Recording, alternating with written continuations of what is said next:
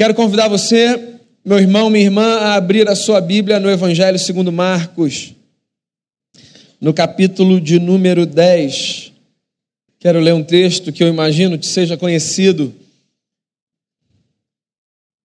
Marcos, capítulo 10, do verso 46 até o final do capítulo, até o verso 52. O texto diz assim: olha só e foram para Jericó. Quando ele saía de Jericó, juntamente com os discípulos e numerosa multidão, Bartimeu, cego, mendigo, filho de Timeu, estava sentado à beira do caminho. E ouvindo que era Jesus o Nazareno, pôs-se a clamar: Jesus, filho de Davi, tem compaixão de mim. E muitos o repreendiam para que se calasse, mas ele cada vez gritava mais: filho de Davi, tem misericórdia de mim. Parou Jesus e disse: Chamai-o. Chamaram então o cego, dizendo-lhe: Tem bom ânimo, levanta-te, ele te chama. Lançando de si a capa, levantou-se de um salto e foi ter com Jesus. Perguntou-lhe Jesus: Que queres que eu te faça? Respondeu o cego: Mestre, que eu torne a ver. Então Jesus lhe disse: Vai a tua fé te salvou. Imediatamente tornou a ver e seguia a Jesus estrada fora. Senhor, que a tua palavra nos seja fonte de graça e de crescimento nessa noite.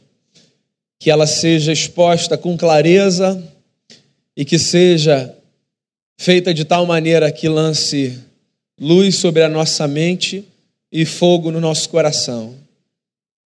Que a reflexão, Deus, na tua palavra, nos traga uma vida piedosa, uma devoção ainda maior a Jesus, um olhar compassivo em relação ao próximo e uma jornada transformada.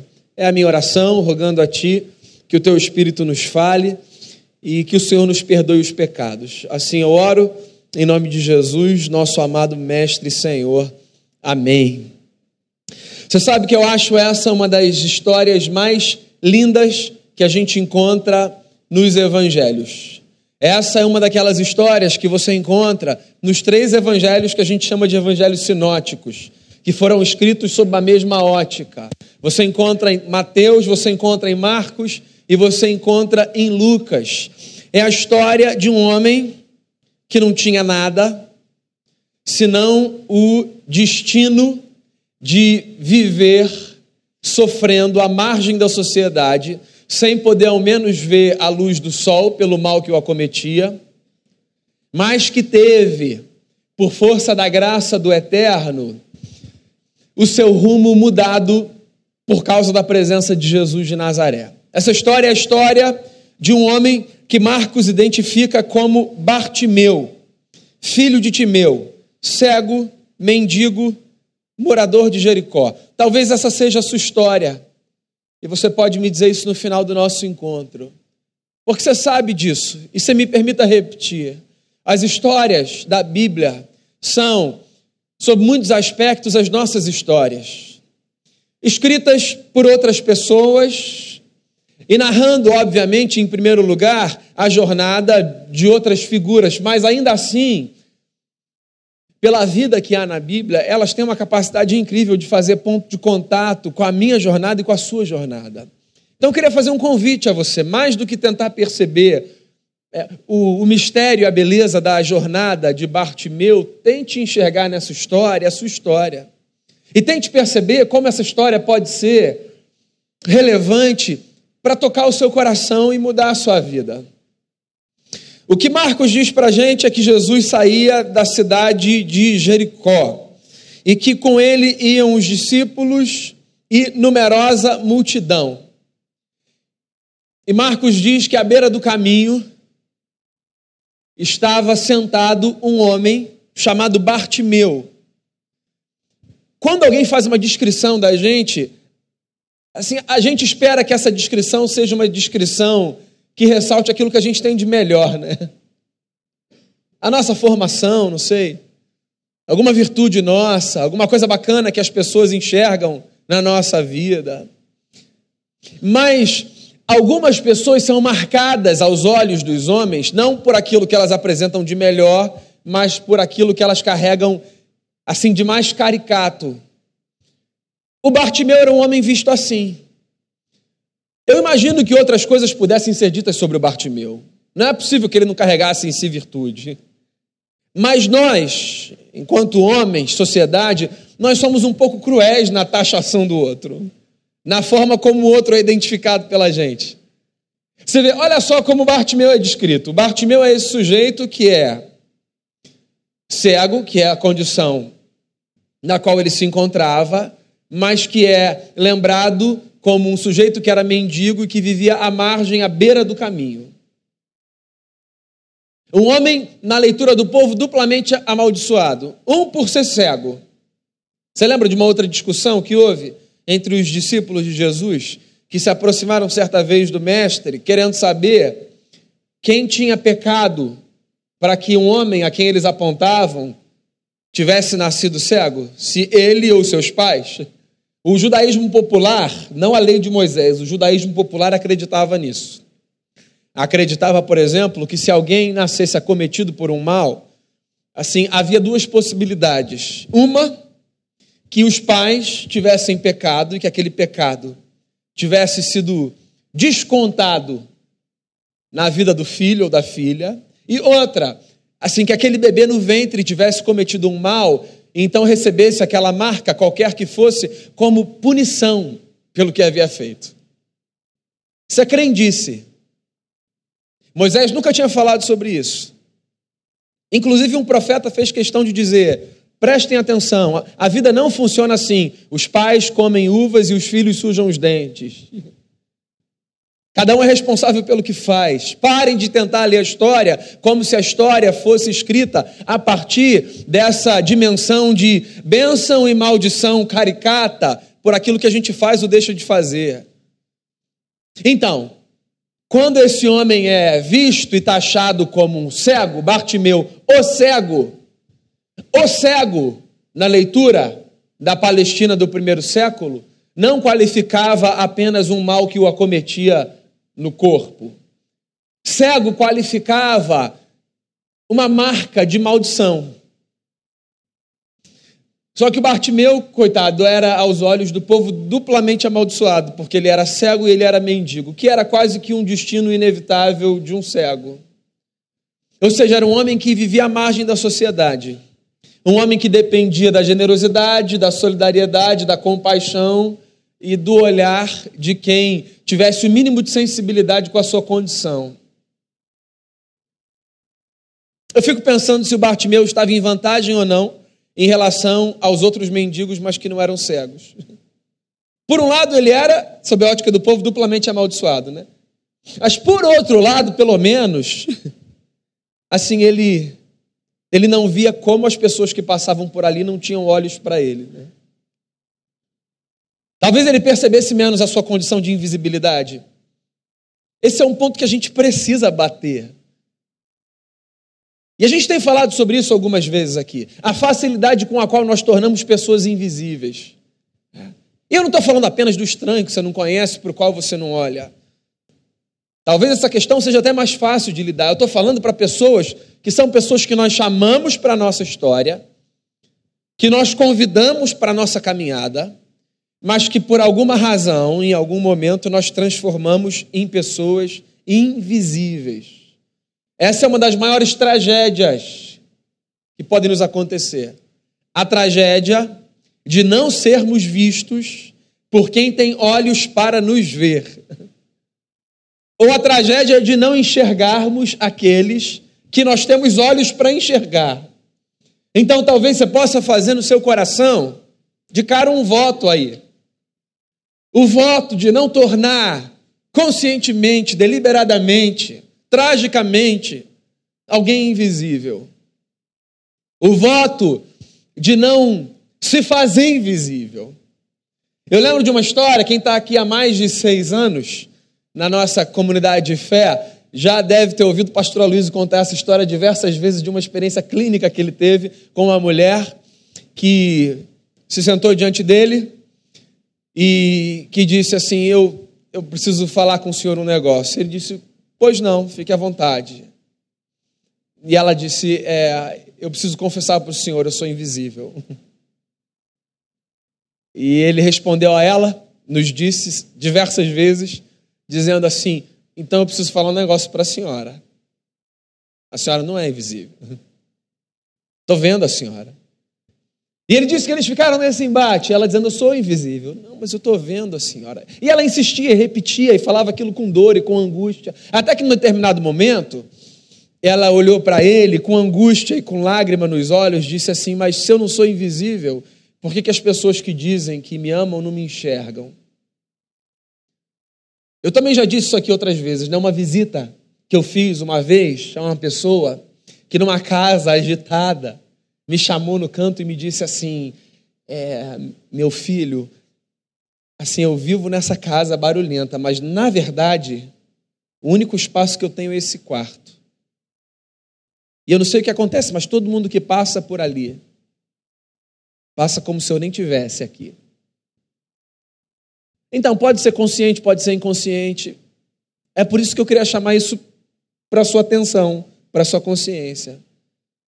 O fato de que nós, e não precisa de muito esforço para isso, somos capazes de transformar pessoas em pessoas invisíveis. E isso é muito ruim. O Bartimeu era um homem invisível, filho do Timeu, cego, mendigo. Mas sabe o que eu acho fascinante na história do Bartimeu? O que o Marcos diz para a gente é que o Bartimeu ouve que Jesus passava por onde ele estava. Eu imagino que por onde Jesus passasse, uma grande barulheira acontecia, porque Jesus nunca passava sozinho. Jesus sempre passava com os seus discípulos e seguido por uma grande multidão. E o Bartimeu ouve que Jesus vem na direção do seu caminho.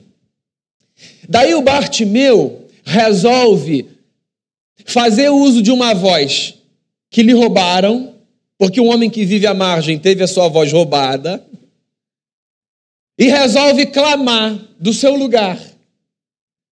E ele começa a gritar, dizendo assim: Jesus, filho de Davi, tem compaixão de mim. Jesus, filho de Davi, tem compaixão de mim. Algumas coisas me encantam aqui no Bartimeu. Um, a audácia que esse homem tem de clamar num contexto em que todo mundo se sentia no direito de abafar a sua voz. Sabe o que acontece com um sujeito que é oprimido? Ele começa a acreditar que ele é aquilo que dizem para ele que ele é. Você pode perceber isso numa criança, que ao invés de receber afeto dos seus pais, por exemplo, recebeu apenas punição, palavras de desencorajamento. Essa criança cresce acreditando que ela é aquela desgraça. Porque o oprimido, quando recebe insistentemente o discurso da opressão sobre si, ele acaba aceitando esse lugar. E você sabe que às vezes requer o trabalho de uma vida para você mudar aquela condição? Porque um camarada acredita que ele é aquilo mesmo, aquele nada. Aquele negócio estranho, ele acredita que ele é aquele acidente, ele acredita que ele não devia ter nascido, ele acredita que ele não vai chegar a lugar nenhum, então qualquer desafio que ele tem, ele, ele dá um passo para trás porque ele acha que ele não vai conseguir. Ele sempre ouviu, aquela voz fica reverberando aqui, ó. Você acha que você vai chegar lá? Você acha que você vai conseguir? E quando eu olho para o Bartimeu gritando, assim, eu, eu me espanto e me encanto. Porque é um homem que teve a sua voz roubada, mas que encontrou dentro de si, lá no fundo, a força e a coragem para dizer: alguém ainda vai me escutar nessa história. Então, se te roubaram a voz, saiba de uma coisa: alguém ainda vai te escutar nessa história. Se roubaram de você o direito de dizer, de falar, de se expressar, de verbalizar, de colocar para fora, saiba, alguém ainda vai te ouvir. Agora, você sabe o que é mais encantador? O mais encantador é que o Bartimeu, quando começa a gritar, ele não diz assim, é, ô Jesus, filho do carpinteiro. O que ele podia ter falado, né? Jesus, você não é o filho da Maria? Me ajuda aqui. Ele podia ter falado isso também, problema nenhum. Só que o Bartimeu, esse camarada que vivia à margem, ele resolve chamar Jesus, dizendo assim: Jesus, filho de Davi, tenha compaixão de mim. Você sabe o que é filho de Davi? Filho de Davi era uma expressão messiânica que os judeus usavam quando eles queriam falar da expectativa que eles tinham da chegada do Redentor, do cumprimento da promessa de que do trono da casa de Davi viria alguém para redimir a história daquele povo. O Bartimeu é um sujeito especial porque, sem poder enxergar o que os nossos olhos enxergam, ele foi capaz de perceber o que muita gente não percebe: que Jesus não é apenas um camarada bacaninha um homem revolucionário, um exemplo de vida. Jesus é o Messias, é o filho de Davi, aquele que oferece para mim e para você redenção. Redenção do quê? Ora, redenção do que você precisar ser redimido. Vamos combinar um negócio? Vamos abandonar aquela ideia simplista de que redenção tem a ver apenas com a mudança da nossa passagem futura, que antes era para o inferno e agora é para o céu? Vamos abandonar?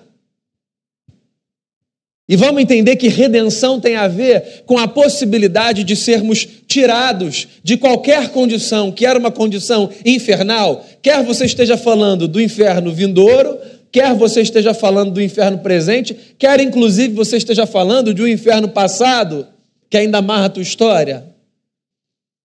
Redenção para tudo. O que quer que você precise ser redimido, você pode clamar a Jesus, o filho de Davi, porque ele é capaz de te redimir. Então, se você precisa ser redimido, por exemplo, de um medo que te prende e que não te deixa caminhar, sendo você um cristão, diga: Jesus, filho de Davi, tenha compaixão de mim. Se você precisa ser redimido da angústia, da insegurança, se você precisa ser redimido do orgulho, da vaidade, da soberba, se você precisa ser redimido de aspectos infernais que porventura você carregue na sua história, clame: Jesus, filho de Davi, tenha compaixão de mim. Eu fico pensando o que vale mais a pena: ver a luz do sol ou enxergar em Jesus o filho de Davi? É claro, o Bartimeu começa a gritar e todas as pessoas ali resolvem se unir no propósito de abafar a sua voz. Então, o que o Marcos conta, e o Mateus e o Lucas fazem questão de destacar isso também, é que quanto mais o Bartimeu clamava, mais as pessoas que estavam no seu entorno resolviam dar a si mesmas o direito de abafarem a sua voz. Eu fico imaginando aquela gente gritando, dizendo: Ô, oh, Bartimeu, isso aqui não é bagunça, não, meu amigo. Fica aí, cara. Você se esqueceu de quem você é? Senta aí. Esse cara é mestre em Israel. Você acha que o camarada vai parar para te ouvir? Tem gente que se julga relações públicas de Deus, já viu? Tem gente que tem certeza de que, assim, no céu, recebeu o ministério de relações públicas. Deixa comigo, Senhor. Esse povo não vai te perturbar, não. Vou, vou mandar embora, mas vou mandar com jeitinho. Vou ser grosso, não. Você lembra de um texto das Escrituras? Que os discípulos de Jesus, os mais próximos, chegam para ele e dizem assim: é, mestre, o senhor não sabe cada loucura que está acontecendo aqui na Palestina. O que, que aconteceu? O que aconteceu é que a gente estava andando por aí, pelas aldeias, e tem uns camaradas que estão que estão falando em nome do Senhor.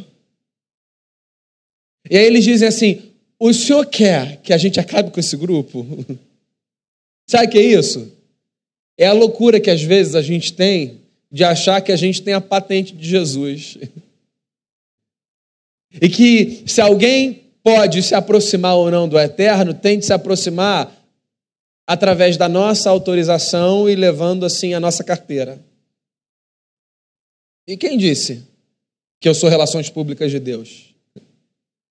E digo agora quem vai se aproximar e quem não vai. Olha, você vai se espantar se eu dizer a você que eu já perdi, assim, de conta o número de vezes que eu fui abordado por pessoas angustiadas, me dizendo assim: Daniel, é verdade, assim, que Deus não vai mais me ouvir? Porque eu ouço tanto de gente que olha para mim com uma cara tão acusadora, dizendo assim: oh, Você acha que Deus vai ouvir o que você tem a dizer, cara? Você quer essa vida? E eu fico me perguntando quando eu ouço uma confissão dessa natureza: que Bíblia é essa que essa gente lê? Que dá a alguém a impressão de que para alguém Deus vai dizer assim: Não quero te ouvir. Uhum. Então, assim, se a história é essa, qual é a condição para que Deus nos ouça? Qual é? Que a gente cumpra, assim, um checklist mínimo, tipo uma média 7. Vou falar a você qual é a condição para que Deus nos ouça. É que a gente se aproxime dele com o coração quebrantado, com a consciência de que ele nos ouve pela misericórdia do seu filho Jesus, que fez pelo seu sangue com que o véu fosse rasgado e com que o caminho fosse aberto para que a gente tivesse audiência na presença do Pai. Não abraça esse negócio, não, de que a oração tua, que Deus não vai ouvir. Não abraça esse negócio de que Deus está virando as costas para você e de que quando você clamar, assim, Ele vai fazer, sabe, vista grossa. A Bíblia começa com a história de um povo que resolve clamar no cativeiro. Você sabe que entre os rabinos existe uma escola que diz que a Bíblia, na verdade, começa no livro do Êxodo, não que eles negligenciem o Gênesis. É que para eles o marco da caminhada é o Êxodo. E o Gênesis existe para explicar uma pergunta que o Êxodo levanta, que é: mas se nós estamos aqui, de onde nós viemos? Então Gênesis existe para explicar isso, mas a jornada diz essa escola, ela, ela tem o seu marco no Êxodo. Como é que o Êxodo começa? Vou falar a você. O Êxodo começa com a seguinte notícia: Moisés diz que há um povo que há 400 anos sofre no deserto e que clama. E Jeová ouve o clamor desse povo no deserto. Você sabe que a gente ouve isso, né? Esse texto que está lá no Êxodo 1 e no Êxodo 2, e a gente fica imaginando que os hebreus estavam lá fabricando tijolos no Egito, e que eles no Egito, então, estavam lá gritando: Deus! Por favor! E você já viu gente oprimida ter o direito a gritar? Você sabe como é que eles clamavam? Eles clamavam para dentro.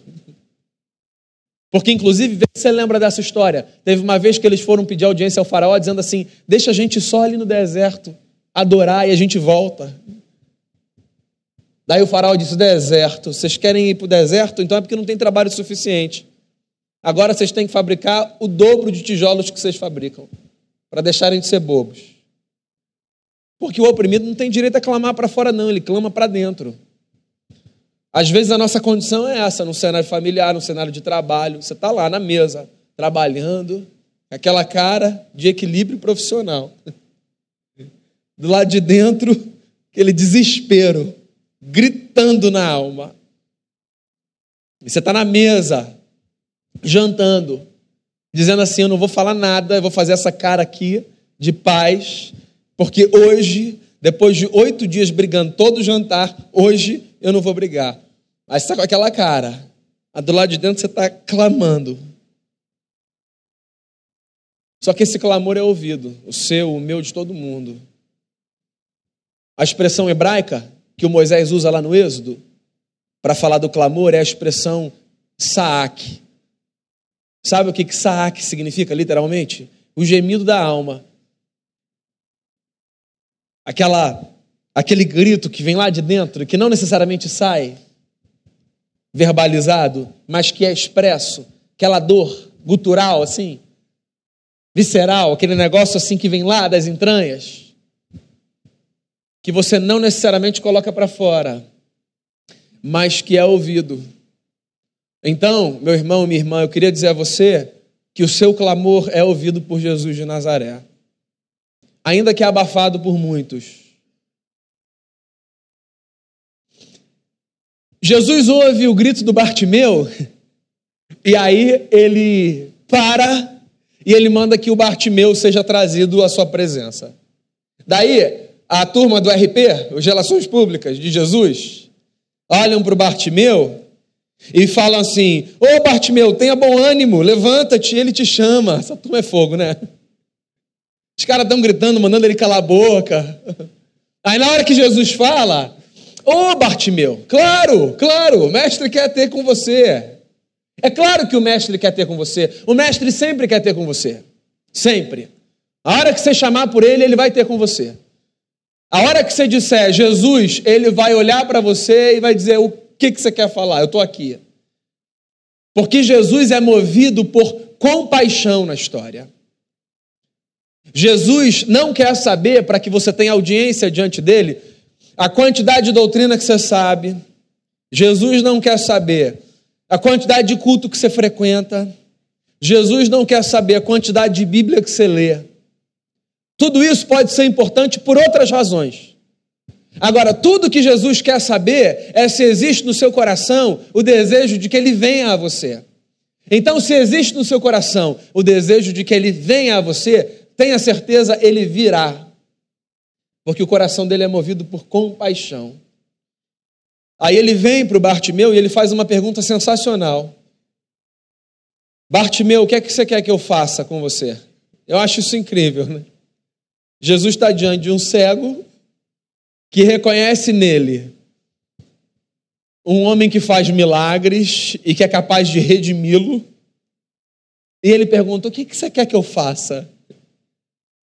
É igual quando Jesus chega lá no tanque de Betesda e olha para um camarada coxo e diz assim: Você quer que eu faça o que com você? Você quer que eu faça alguma coisa? Jesus adorava perguntar isso. Parece uma pergunta desnecessária, né? Porque se Jesus, fonte de milagre, está diante de um coxo, assim é claro que esse coxo quer ser curado, eu imagino, né? Parece muito óbvio, né? Se Jesus está diante de um cego, sendo ele fonte de milagre, é claro que esse camarada quer receber dele a possibilidade de enxergar. Isso não é óbvio? Não, não é óbvio. Não é óbvio. Tem gente que prefere fazer do seu mal a sua bengala. Tem gente que não sabe reconstruir a sua história sem o seu mal. Tem gente que precisa do seu mal para apresentar as justificativas que apresenta, assim, para não mudar a circunstância, para não enfrentar o desafio, para não lutar. Tem gente que escolhe, parece louco isso, né? Mas tem gente que faz a escolha, assim, de carregar consigo o seu mal de estimação. Tipo, pode mexer nas outras coisas, Jesus. Isso aqui, aqui eu já já já, já tô legal aqui vivendo com isso. E eu acho que quando Jesus faz uma pergunta como essa, você sabe o que ele está querendo fazer? Eu acho que ele está querendo trazer a gente para o protagonismo da nossa história. Porque é mais fácil a gente ser coadjuvante. É mais fácil a gente ser coadjuvante, porque quando a gente é coadjuvante, a gente sempre tem alguém a quem a gente possa responsabilizar quando as coisas não forem da forma como a gente espera. E quando Jesus traz a gente para o protagonismo da nossa história, o que Jesus está dizendo é que para os melhores e para os piores, nós somos responsáveis pelo que nós fazemos. É por isso que faz todo sentido Jesus perguntar: o que você quer que eu faça com você, Bartimeu? Porque isso traz para o Bartimeu um senso de responsabilidade. Isso faz com que o Bartimeu se movimente. Isso tira o Bartimeu desse lugar de escolha de encarar a vida como uma vítima do mundo. Aí o Bartimeu responde, e ele é honesto e franco. E ele diz assim: Senhor, eu quero ver. Sabe quando a gente ora e fala assim, ó, qualquer coisa, Senhor, a tua vontade não a minha. Você sabe que essa oração não necessariamente é uma oração piedosa, né? Pode ser. Mas você sabe que ela pode ser também uma fuga, sabe? Porque assim, você dizer a Deus o que você quer que aconteça não significa que Ele está comprometido a fazer o que você deseja. Você entende isso, né? Que Deus não está condicionado a fazer aquilo que você quer só porque você quer e disse que quer. Mas isso não significa que você não pode pedir o que você quer.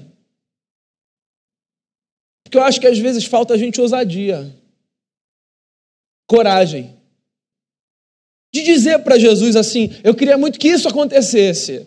E eu sei que o Senhor é soberano, eu estou lá na igreja presbiteriana, a gente é calvinista, a gente aprendeu isso. Não tem crise com isso, não. Não tem crise com isso.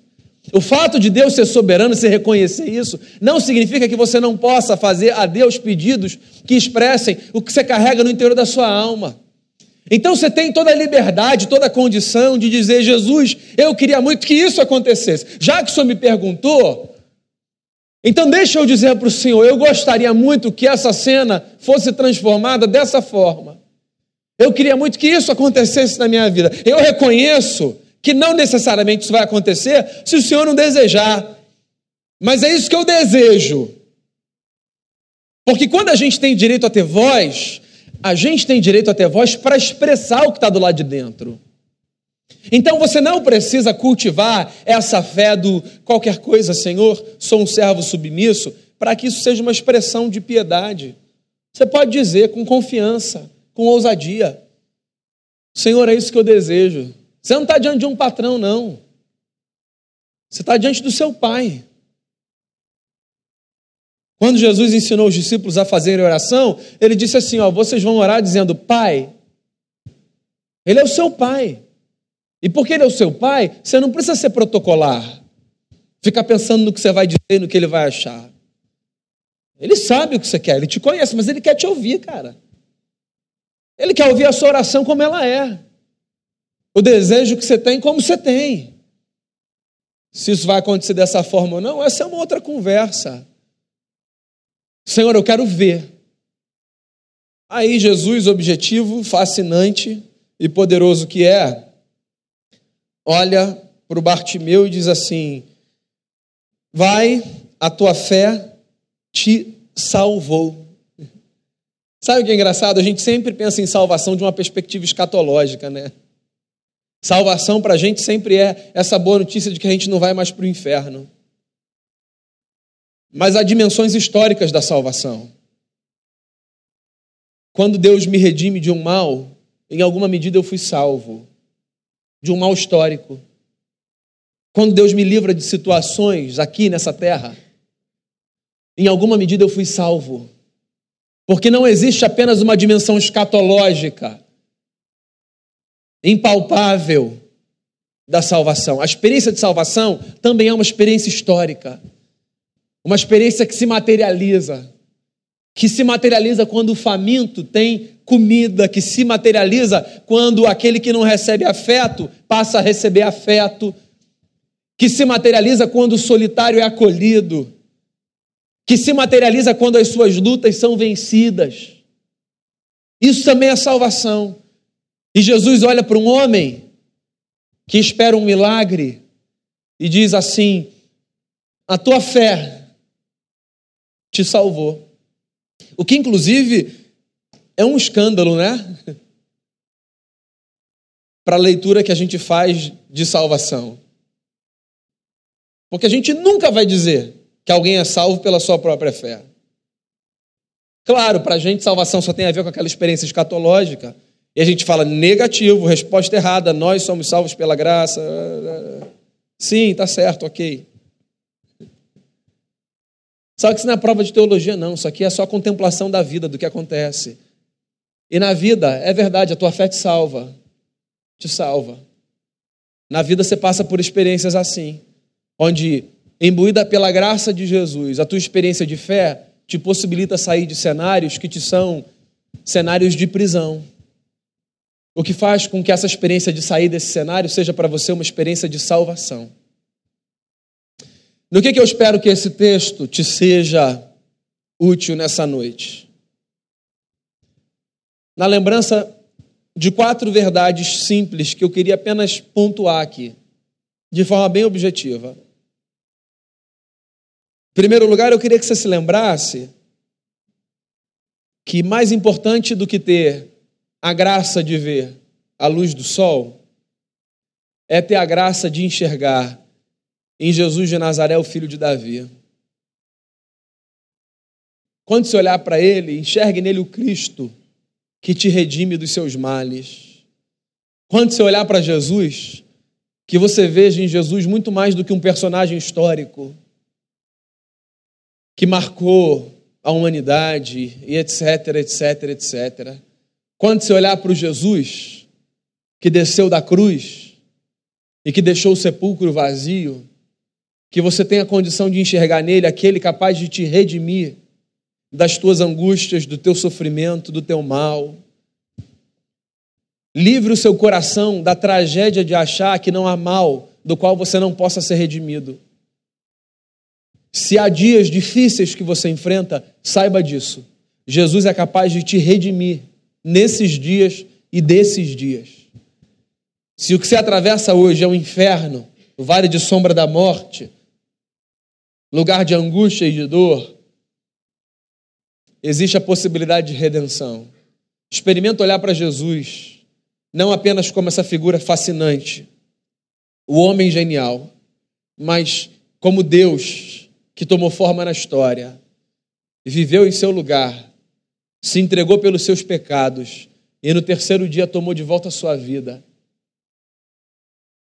Outra lição que eu queria que você levasse para você, lembre-se, ninguém, ninguém tem o direito de impedir ninguém de clamar a Cristo por socorro. Então, se alguém em algum momento tentar roubar a sua voz diante de Deus, Seja esse alguém o acusador que nos atormenta e que coloca na nossa consciência setas mil, muitas vezes nos fazendo acreditar na mentira de que Deus não tem interesse em nos ouvir por causa de alguma coisa. Saiba, Deus sempre tem interesse de te ouvir. Sempre. E quando você for tentado a falar para alguém assim, olha, eu acho que Deus não vai te ouvir, não. Lembre-se do Salomão. Até o tolo, quando se cala, passa por sábio. Porque essa palavra não faz bem a ninguém, nem a você, nem a nenhuma outra pessoa. Terceira lição que eu queria que você levasse para você. Jesus de Nazaré ouve o clamor de todas as pessoas que chamam pelo seu nome, porque ele é movido por compaixão. Compaixão. Então, seja a sua oração verbalizada, seja a sua oração expressa pelo grito da alma, saiba de uma coisa: existe um Deus que ouve o seu clamor e vem ao seu socorro. Eu vou repetir aqui o que disse já algumas vezes, um dos meus salmos favoritos. Esperei confiantemente pelo Senhor, e ele se inclinou para mim quando eu clamei por socorro. Assim, para um judeu escrever isso, é porque ele deve ter tido uma experiência muito fascinante com o socorro da parte de Deus. Porque Deus, na cabeça de um judeu, sempre era o, o distante, intangível, intocável, habitante dos altos céus. E aí, um homem dessa cultura diz assim: Deus se inclina, porque é isso que ele faz. Onde você estiver, quando você chamar por ele, ele virá em seu favor. Última lição que eu queria que você levasse para você. Lembre-se, tem coisas por mais que você seja chamado para ser protagonista da sua história, tem coisas que só Jesus de Nazaré pode fazer por você, e te salvar é uma delas. Há muito que você pode fazer por você, pelo seu casamento, pela sua família, pelo seu trabalho, pela sua amizade, pela sua igreja, pela sua cidade, pelo seu bairro, pela pessoa que você não conhece. Há muito que você pode fazer. Mas existem coisas que só o Nazareno pode fazer. E te salvar está entre elas. Então, quando você precisar de uma experiência de salvação, quer seja escatológica, se por ela você não passou ainda, quer seja uma experiência histórica, peça a Jesus de Nazaré para te salvar, porque foi para isso que ele veio. Que a história do Bartimeu faça muitos pontos de contato com a nossa história. E que se você não consegue enxergar alguma coisa diante do Cristo, que você clame a Ele, para que Ele abra os seus olhos. Dê a você a audiência que você tem o direito, pelo sangue dele que foi derramado, e te salve do que for preciso. Feche seus olhos, nós vamos orar. Na verdade, você vai ouvir uma antiga e linda canção enquanto você faz a sua oração. Depois, então, nós oraremos juntos. Senhor Jesus, nós sabemos que nas tuas mãos há redenção para nossa história. Nós sabemos que de ti existe o poder que precisamos para enfrentarmos as lutas, os desafios, os cenários infernais pelos quais às vezes passamos.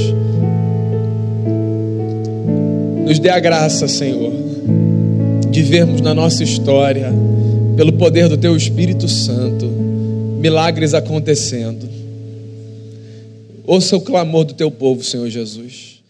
Ouça o clamor de cada pessoa que vem aqui no intuito, Senhor, de expressar a Ti a confiança que deposita no trono da Tua graça, para se ver redimida dos seus males. O nosso coração Te é conhecido, mais do que nós mesmos nos conhecemos, o Senhor nos conhece. E é por isso que nós apresentamos a Ti a nossa história, com muito temor, com toda reverência, Senhor. Eu me aproximo da história dos meus irmãos e das minhas irmãs, rogando a Ti que cenários sejam transformados. Livra-nos da desgraça de acreditarmos que o Senhor não nos ouve. Livra-nos da desgraça de cercearmos o clamor alheio. Livra-nos, Senhor. Livra-nos do mal, da fé diminuída, da fé acovardada. Livra-nos, Senhor, do medo de pedirmos o que desejamos. Livra-nos, Senhor, de nos aproximarmos de Ti, nos esquecendo de que em Ti, ó Deus, nós temos, através do Teu Filho Jesus, um Pai que nos ouve. E que exatamente por causa disso nós não precisamos de protocolo, nós simplesmente precisamos de um coração aberto e quebrantado. Senhor, que a nossa história seja marcada por muitos encontros com o Espírito do Cristo, que nos redime do que for preciso. Que essa noite esteja sendo e seja uma noite de redenção em muitos aspectos redenção histórica, redenção vindoura. Que seja uma noite de experiência, Senhor, de libertação, de superação de angústia, de males. Que seja uma noite, Senhor, de experiência com a vida que vem quando a palavra do Filho eterno de Deus encontra espaço no nosso coração. Que o Senhor produza vida, que o Senhor nos livre do que for preciso e que a tua graça nos permita escrever um novo capítulo na nossa história. É a oração que eu faço por mim, por cada irmão e irmã aqui, no nome de Jesus, o nosso redentor que vive e reina para sempre. Amém. Amém. Que você volte para o seu lugar com a fé no redentor na experiência da redenção.